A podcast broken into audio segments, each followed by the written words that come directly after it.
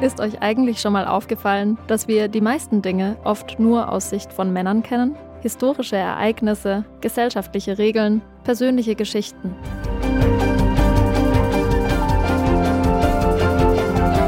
Was ist zum Beispiel mit den Frauen im 20. Jahrhundert? Wenn die Männer gesagt haben, nee, du wirst nicht arbeiten, bleibst zu Hause, dann mussten die zu Hause bleiben. Die Frau gehört ins Haus. Wie war es für Sie, im Krieg Kind zu sein, danach groß zu werden, eigene Entscheidungen zu treffen? Da habe ich gewusst, ich werde niemals heiraten und niemals Kinder haben.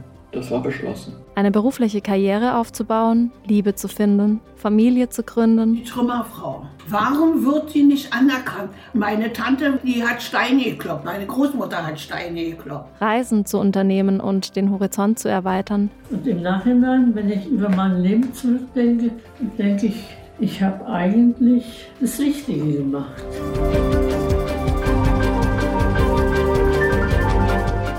Diese Frauen Sie sind heute über 80, teilweise über 90 Jahre alt, blicken auf viele aufregende Erfahrungen und traumatische Erlebnisse zurück. Hier teilen sie ihre Lebensgeschichte in meinem neuen Podcast Die Geschichte meines Lebens. Und ich, ich bin Anna und ich habe diese wunderbaren Frauen während meiner freiwilligen Arbeit beim Verein Freunde alter Menschen kennengelernt und mich mit ihnen unterhalten.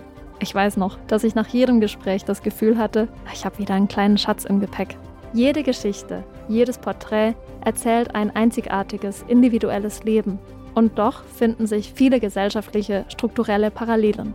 Es geht dabei oft um Emanzipation, ums Frausein, um die Vereinbarkeit von Familie und Lohnarbeit, um Selbstverwirklichung, darum, wie Frauen ihren eigenen Weg gegangen sind.